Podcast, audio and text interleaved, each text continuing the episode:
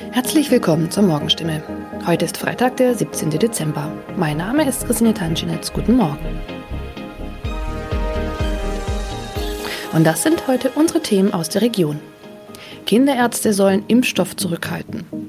Freifahrt in der Stadtbahn bei kaputten Automaten. Und Papagei überlebt Wohnungsbrand und wird Tage später gefunden.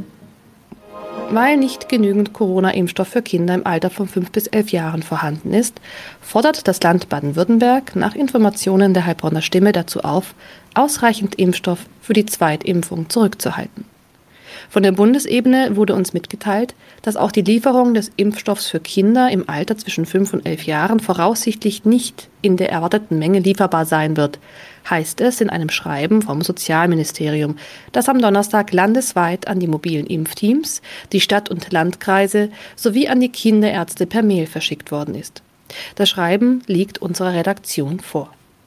Baden-Württemberg wurde vom Bund zuletzt zugesagt, bis zum Jahresende rund 300.000 Dosen des Kinderimpfstoffes zu erhalten. Diese Zusage kann nun offenbar nicht eingehalten werden. Sollten vom Bund anderslautende Informationen kommen, werde das Sozialministerium diese umgehend an die impfenden Akteure weitergeben und die Verteilung anpassen. Mehr dazu lesen Sie heute auf stimme.de.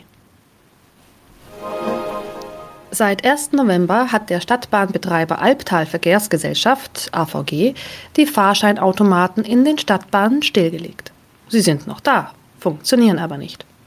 Da alle Haltestellen nun mit stationären Automaten ausgestattet werden, seien die Automaten in den Zügen nicht mehr nötig, erklärt die AVG die Gründe.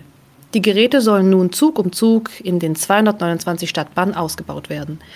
Nur damit fällt auch die Alternative weg, wenn ein Automat an einer Haltestelle defekt ist.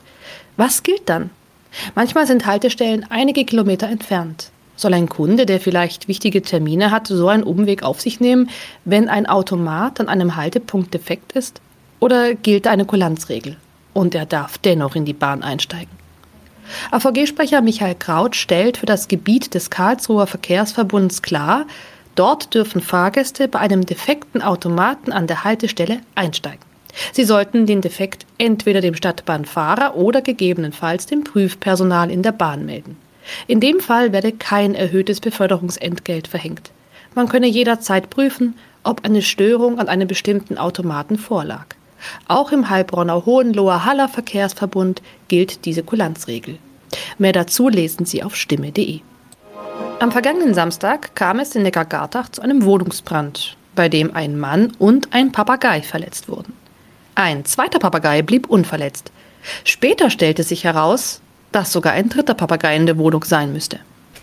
Wenige Tage nach einem Hausbrand in Heilbronn haben Feuerwehrleute einen überlebenden Papagei aus einer betroffenen Wohnung gerettet.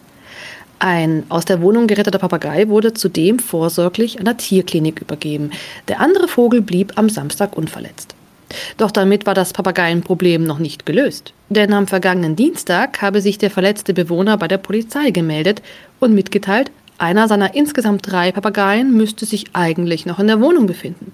Tatsächlich entdeckten die Einsatzkräfte nach langer Suche den Vogel. Später konnten sie das Tier wohlbehalten an den Besitzer übergeben, wie es heißt. Soweit die Nachrichten aus der Region. Übrigens, die Corona-Fallzahlen in Stadt und Landkreis Heilbronn bleiben auf hohem Niveau, sind in den letzten Tagen aber deutlich zurückgegangen. Bleibt das so, wird am Sonntag die Ausgangssperre für ungeimpfte aufgehoben. Ob das eintrifft, erfahren Sie auf jeden Fall aktuell auf stimme.de. Haben Sie Kritik, Fragen oder Anregungen zu unserem Podcast? Dann schicken Sie einfach eine E-Mail an podcast.stimme.de. Weiter geht es hier mit Nachrichten aus Deutschland und der Welt mit unseren Kollegen und Kolleginnen aus Berlin. Ich verabschiede mich für diese Woche. Wir hören uns im neuen Jahr wieder und ich wünsche Ihnen eine besinnliche Weihnachtszeit und einen guten Rutsch. Vielen Dank und einen schönen guten Morgen. Ich bin Benjamin Kloß und das sind heute unsere Themen aus Deutschland und der Welt. Ampel oder Jamaika? Heute wird endlich losverhandelt. Wir schauen nach Griechenland, auf die erdbebengeplagte Insel Kreta und Maske AD. Schweden hebt Corona-Beschränkungen weiter auf. Nach der Bundestagswahl ist noch immer nicht klar, welche neue Regierung Deutschland bekommen wird. Es läuft wohl darauf hinaus Ampel oder Jamaika. Grünen und FDP kommt also eine entscheidende Rolle zu. Sie gelten als die Kanzlermacher. Gestern Abend sind beide Parteien schon zu ersten Gesprächen, Vorsondierungen zusammengekommen. Wie laufen solche Gespräche wie jetzt von FDP und Grünen hinter den Kulissen ab? Es soll ja erst einmal möglichst wenig nach außen dringen. Kollege Carsten Hoffmann, Carsten, wer spricht da eigentlich miteinander und wo findet so etwas statt? Auf neutralem Boden? Diese erste Runde soll ja vor allem dazu dienen, Vertrauen herzustellen. FDP und Grüne haben gesagt, dass sich die Sachfragen dann schon klären lassen. Für die FDP verhandeln Parteichef Christian Lindner und ein Mann seines Vertrauens. Es ist Generalsekretär Volker Wissing, der aus Rheinland-Pfalz auch Erfahrungen hat in der Zusammenarbeit mit den Grünen. Für die Grünen sind Robert Habeck und Annalena Baerbock als Unterhändler gesetzt. Ob da sonst noch jemand dabei ist, wird ganz vertraulich behandelt, wie auch der genaue Ort des Treffens. FDP und Grüne sind ja in vielen Punkten nicht unbedingt dicht beisammen. Wie können wir uns diese ersten Vorsondierungen vorstellen? Wird da schon groß taktiert oder geht es so wie auf dem Bazar zu nach dem Motto, ihr kriegt das, wenn wir dafür das bekommen? Ja, die Verteilung der Zuständigkeiten, die Einigung in den Sachfragen ist sicher unerlässlich und die eigentliche Frage.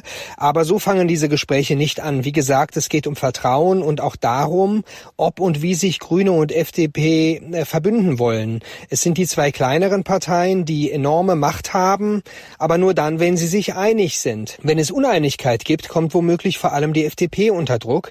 Ihr Lieblingspartner, die Union, zerlegt sich ja gerade selbst und mit mit SPD und Grünen kann es für die FDP sehr anstrengend werden. Es soll ja möglichst wenig nach außen dringen. Wie dicht kann da wirklich was gehalten werden und wie kommen Journalisten an ihre Infos? Ja, das ist eine Frage, ähm, denn äh, Vertraulichkeit gibt es vor allem dann, wenn diese allen Beteiligten nützt. Und dafür müssen diese Verhandlungen laufen. Wenn es zu Streit kommt, zu Uneinigkeit, dann kommen die Versuche, die Deutungshoheit über die Lage zu haben und alle Politikprofis wissen, wie sie dann strategische Kommunikation in der Öffentlichkeit setzen können. Auf der griechischen Ferieninsel Kreta sorgen weiterhin Erdbeben für Erschütterungen. Nach dem schweren Beben der Stärke 5,8, bei dem ein Mensch starb und schwere Schäden entstanden, gab es gestern weitere Nachbeben. Takis Zaphos berichtet aus Athen. Takis, wie ist die Lage? Wie reagieren die Menschen auf die Nachbeben? Man muss sich vorstellen, die Erde bebt fast jede fünf bis sechs Minuten, mal ganz kurz und mal länger, und jeder Erdstoß löst eine Urangst aus. Viele kriegen äh, Herzrasen, andere rennen ins Freie, und weil hunderte Häuser, vor allem alte aus Stein gebaute, schwer beschädigt wurden, mussten Tausende die Nacht in Zelten oder in ihren Autos verbringen. Der Zivildienst warnt immer wieder, in beschädigte Häuser sollte niemand reingehen, nicht bevor sie von Ingenieuren kontrolliert und freigegeben worden sind. Werden noch weitere Beben erwartet? Und was bedeutet das alles für den Tourismus? Ja, diese Erdbebenserie, Erdbebenschwarm nennen das Phänomen die Seismologen, wird andauern, vielleicht äh, äh, mehrere Monate lang. Betroffen ist ein Gebiet südlich der bei Touristen beliebten Regionen, der Hafenstadt Iraklion. Zurzeit befinden sich auf der Insel viele Touristen. Sie machen auch diese Erfahrung des Erdbebens, die sehr unangenehm ist. Gut ist, dass die neuesten Bauten, darunter auch die Hotels, nach strengen Regeln gebaut sind. Es gab keine nennenswerten Schäden. Die Urlauber, obwohl viele aus dem Schlaf gerissen worden sind zum zweiten Tag in Folge und nicht wussten, was das ist, setzen jetzt normal ihre Ferien fort. Nach Dänemark und Norwegen hebt nun auch Schweden die meisten Corona-Beschränkungen auf. Ab heute kann man sich wieder ungehemmt umarmen und dicht gedrängt im Fußballstadion sitzen. Skandinavien-Korrespondentin Sigrid Harms. Auch wenn die Schweden nicht so eingeschränkt leben mussten wie die Deutschen, gab es auch hier Beschränkungen, zum Beispiel beim Restaurantbesuch und bei Großveranstaltungen. All das fällt nun weg, ebenso die Empfehlung von zu Hause aus zu arbeiten.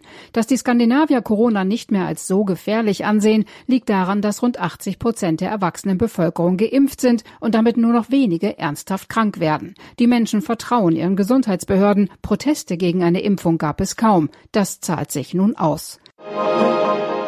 In unserem Tipp des Tages geht es heute um den Lebensmittelmüll, den wir alle verursachen. Jeder von uns wirft im Schnitt 75 Kilo Lebensmittel im Jahr einfach so weg. Das kann ganz unterschiedliche Gründe haben. Die Paprika im Kühlschrank ist zu schrumpelig, der Joghurt abgelaufen oder wir schmeißen vor dem Urlaub alle Reste weg. Am heutigen Tag der Lebensmittelverschwendung wollen wir wissen, was wir im Alltag machen können, um weniger Lebensmittel wegzuschmeißen. Eva Hage von der Verbraucherzentrale Berlin. Frage, wie gehe ich denn am besten einkaufen, um nachher nichts wegwerfen zu müssen? Schreiben Sie auf jeden Fall dazu eine Einkaufsliste. Das hält nämlich von unnötigen Käufen ab. Wichtig ist auch, sich nicht von Sonderangeboten oder XXL-Packungen verlocken zu lassen, sondern realistisch einzuschätzen, ob man diese Lebensmittel wirklich vollständig verwerten kann. Zudem sollte man am besten Spontankäufe vermeiden und besser einen Großeinkauf pro Woche und dann eben mit Einkaufsliste erledigen.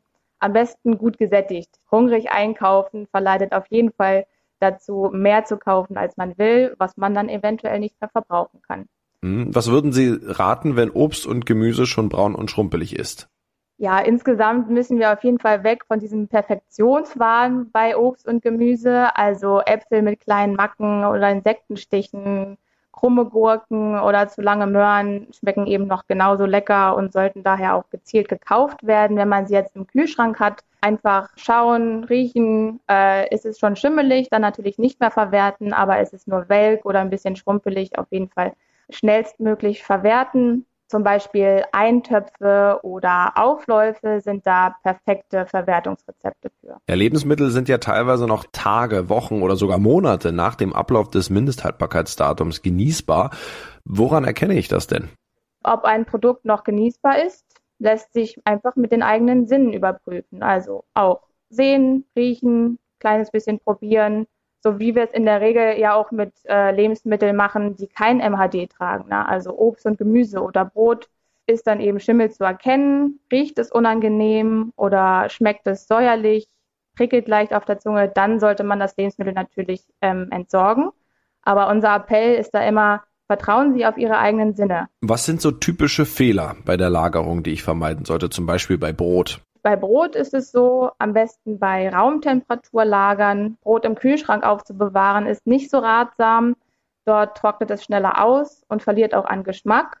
Insgesamt Brot einfach in der Papiertüte oder im Brotkasten aufbewahren, lässt sich auch super einfrieren.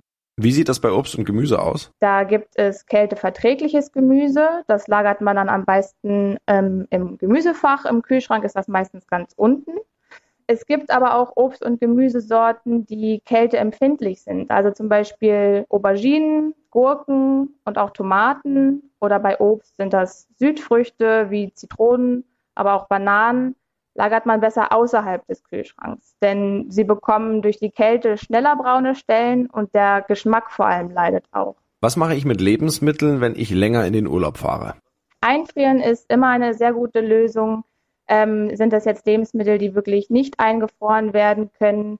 Gibt es immer noch die äh, Option, den Nachbarn anzubieten. Andererseits gibt es aber auch Foodsharing-Angebote, ähm, wo man auf der Plattform foodsharing.de sogenannte Essenskörbe einstellen kann und damit anderen äh, Personen seine übrigen Lebensmittel anbieten kann. Und das noch, es scheint irgendwie die Woche der Politikergeburtstage zu sein. Gestern Edmund Stoiber mit seinem 80. Und heute wird der Mann 85, der wie kaum ein anderer Italiens Politik geprägt hat. Silvio Berlusconi. Claudia Wächter in Rom. Was hat der Mann denn noch so vor? Berlusconi machte zuletzt ja nur Schlagzeilen mit seiner angeschlagenen Gesundheit. Ja, Berlusconi ist eigentlich mehr im Krankenhaus als auf der politischen Bühne. Außerdem hat er noch einen Prozess am Hals. Der hat auch mit Bunga Bunga zu tun, also diesen ominösen Sexpartys. Und trotzdem, er will jetzt hier Staatspräsident werden, ganz nach oben. Für viele hier ist das natürlich ein Witz. Er vorbestrafter Populist, Opportunist, Macho. Aber manche sagen eben auch, dem Mann ist alles zuzutrauen. Das war's von mir. Ich bin Benjamin Kloß und wünsche Ihnen noch einen schönen Tag. Bis morgen.